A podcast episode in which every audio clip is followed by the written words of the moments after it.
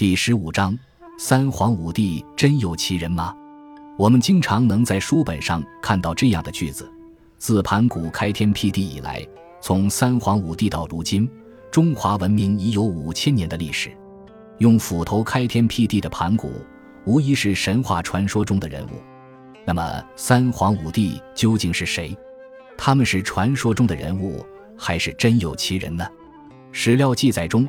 有些说三皇是燧人、伏羲和神农氏，五帝是黄帝、颛顼、帝喾、尧、舜；有些说三皇是伏羲、神农、共工，五帝是少昊、颛顼、帝喾、尧、舜。总之，众说不一。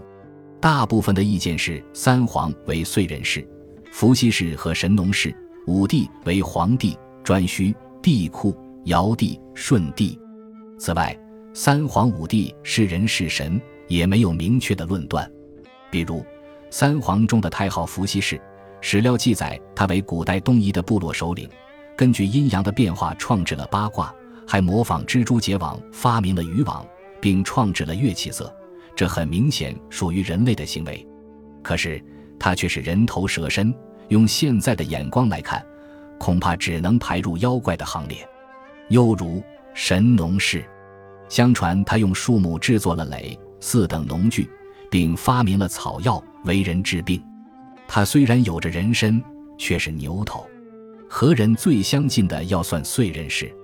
传说他发明钻木取火，以在森林中捕食野兽为生。到了武帝的时期，这些古代的英雄们已经没有牛头或蛇身的怪异长相了。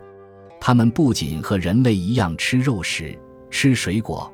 而且更热衷搞发明，比如晋皇帝就发明了养蚕、缫丝、舟车、文字、音律、算术、历法、棺椁、器皿等。